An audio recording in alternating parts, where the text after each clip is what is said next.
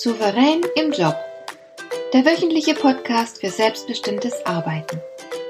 Ich heiße Marion Lemper-Püchlau und in meiner Sendung geht es um mehr Souveränität am Arbeitsplatz. Du erfährst, wie du immer ein wenig über den Dingen stehst. So kannst du deine Ziele erreichen, du bewahrst dir deine Selbstachtung und du ziehst mehr Befriedigung aus deiner Arbeit, obwohl all dem häufig so viel entgegensteht. Finde heraus, wie dir die Arbeit jeden Tag Freude macht.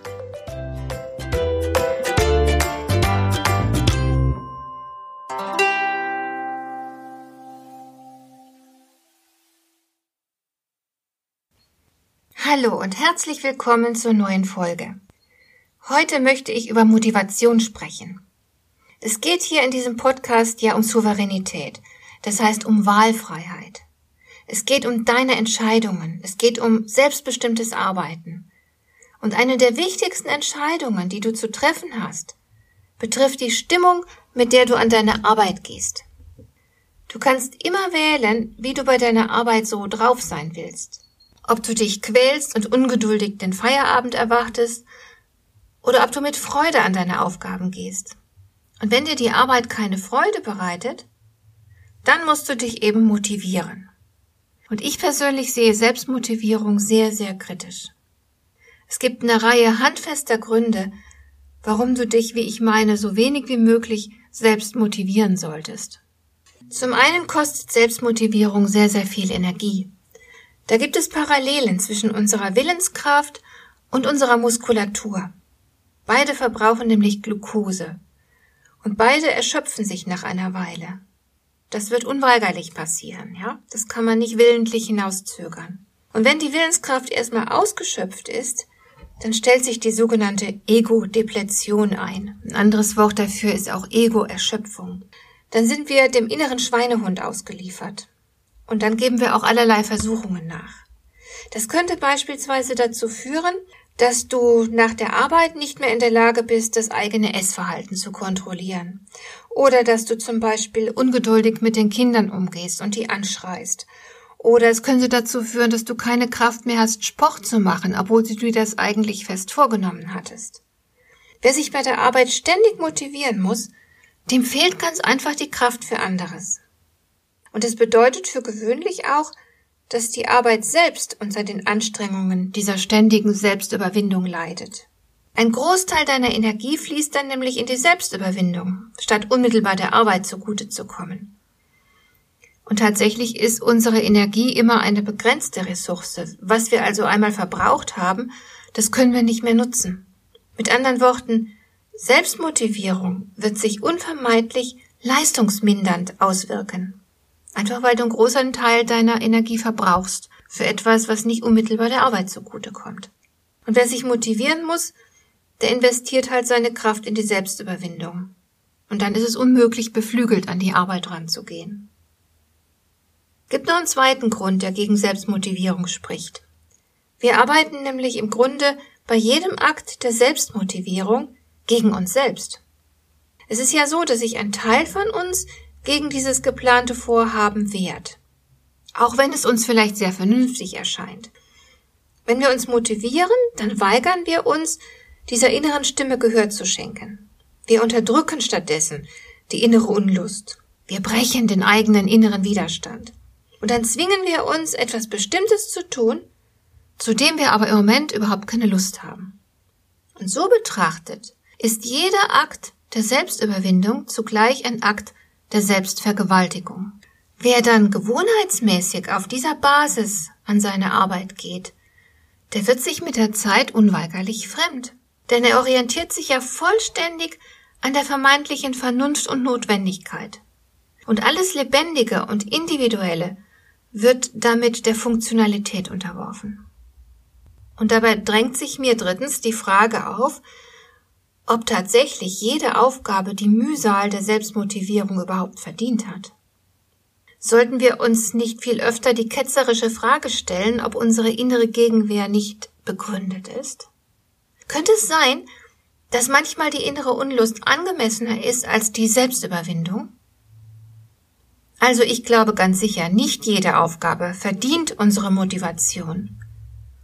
Wenn wir aber zu funktionieren gewohnt sind, dann hinterfragen wir meistens sehr wenig. Könnte es sein, dass wir alle dazu neigen, ein bisschen arg bereitwillig zu gehorchen? Müssen wir uns deswegen so viel mit Selbstmotivierung beschäftigen? Sicher ist, wenn wir uns motivieren, dann nehmen wir für den Augenblick Selbstüberwindung und Mühsal in Kauf. Das ist anstrengend. Aber das machen wir, um später dafür eine Belohnung zu erhalten. Wenn du also beispielsweise eine unangenehme Aufgabe übernimmst, dann hoffst du vielleicht, dass du damit deinem Vorgesetzten angenehm auffällst und später eher mal befördert wirst. Aber dafür gibt's natürlich keine Garantie. So gesehen ist Selbstmotivierung meist eine eher unsichere Investition in die Zukunft. Das muss gut überlegt und abgewogen werden. Wie groß sind die Erfolgsaussichten? Und ist das Ziel überhaupt die Mühe wert? Und noch etwas spricht gegen Selbstmotivierung. Sie bringt es ja mit sich, dass der Blick immer in die Zukunft gerichtet ist. Ich überwinde mich jetzt zu etwas, das mir keine Freude macht und hoffe, dass sich das später auszahlt.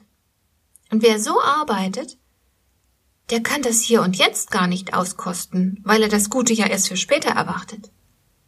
Unzählige Beschäftigte reißen sich während der Arbeitszeit zusammen und sie freuen sich auf den Feierabend, auf das Wochenende, auf ihren Urlaub, wenn sie endlich die Arbeit hinter sich gelassen haben. Sie verbringen also sehr viel Zeit mit Warten. Und das ist genau das Gegenteil von einem erfüllten Leben. Denn Lebendigkeit findet ja immer im Augenblick statt, in der Gegenwart. Und wer sich dauernd selbst motiviert, der schiebt dabei sein Glück und sein Leben auf. Und ich meine, aus all diesen Gründen sollten wir sehr bewusst und sparsam mit dem Instrument der Selbstmotivierung umgehen. Ich persönlich glaube nicht, dass es uns grundsätzlich an der Fähigkeit zur Selbststeuerung mangelt, denn die meisten von uns motivieren sich ja mit großer Selbstverständlichkeit zu den notwendigen Handlungen des täglichen Lebens. Ich glaube, wir brauchen keine weitere Literatur zur Motivation. Wir brauchen auch keine neuen Motivationsprediger. Was wir aber dringend brauchen, ist der kritische Umgang mit unserer Bereitschaft zur Selbstmotivierung. All die Burnout-Erkrankungen sprechen doch wohl eine deutliche Sprache. Ich meine, wir funktionieren zu gut. Und die Fähigkeit zur Selbstmotivierung ist zwar grundsätzlich unverzichtbar, aber sie darf natürlich keine Basis für das Arbeitsleben bilden. Natürlich kommt es jeden Tag ein paar Mal vor, dass du was machen musst, worauf du jetzt gar keine Lust hast. Also darfst nicht den ganzen Tag so arbeiten. Es gibt was Besseres als Selbstmotivierung, nämlich die Arbeitsfreude. Arbeit sollte so gestaltet werden, dass sie an sich befriedigend ist. Ich meine, wir sollten viel mehr lernen, Sorgfalt darauf zu verwenden, dass wir die Arbeit auch genießen können. Klar, das ist eine Kunst. Und es ist eine, auf die sich wohl nicht viele von uns verstehen. Aber tatsächlich besitzt Arbeit ein größeres Glückspotenzial als die Freizeit. Und wir können lernen, dieses Glückspotenzial zu nutzen und auszuschöpfen.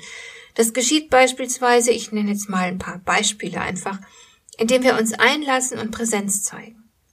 Oder indem wir Herausforderungen annehmen, indem wir Experimente machen und nicht ständig Fehler vermeiden wollen, sondern uns auch mal was Neues trauen und Fehler machen. Es passiert auch, indem wir gezielter unsere Werte in die Arbeit einbringen, indem wir unsere Spielräume besser nutzen. Also es gibt ganz viele Wege, Arbeit zu einer befriedigenden Erfahrung zu machen. Wenn wir es nur wagen, beim Arbeiten wahrhaft lebendig zu sein. In diesem Sinne wünsche ich dir eine schöne, freudvolle Arbeitswoche. Dir gefällt dieser Podcast? Dann bewerte ihn doch mit einer Sternebewertung und Rezension in iTunes. Das hilft einerseits, diese Sendung noch weiter zu verbessern und andererseits, sie für andere Interessierte noch sichtbarer zu machen. Besuche auch meine Webseite lemper-büchlau.com. Dort findest du ein paar nützliche und kostenlose Downloads, die dir weitere Anregungen für deine Arbeit liefern. Das war die heutige Ausgabe von Souverän im Job. Schön, dass du zugehört hast.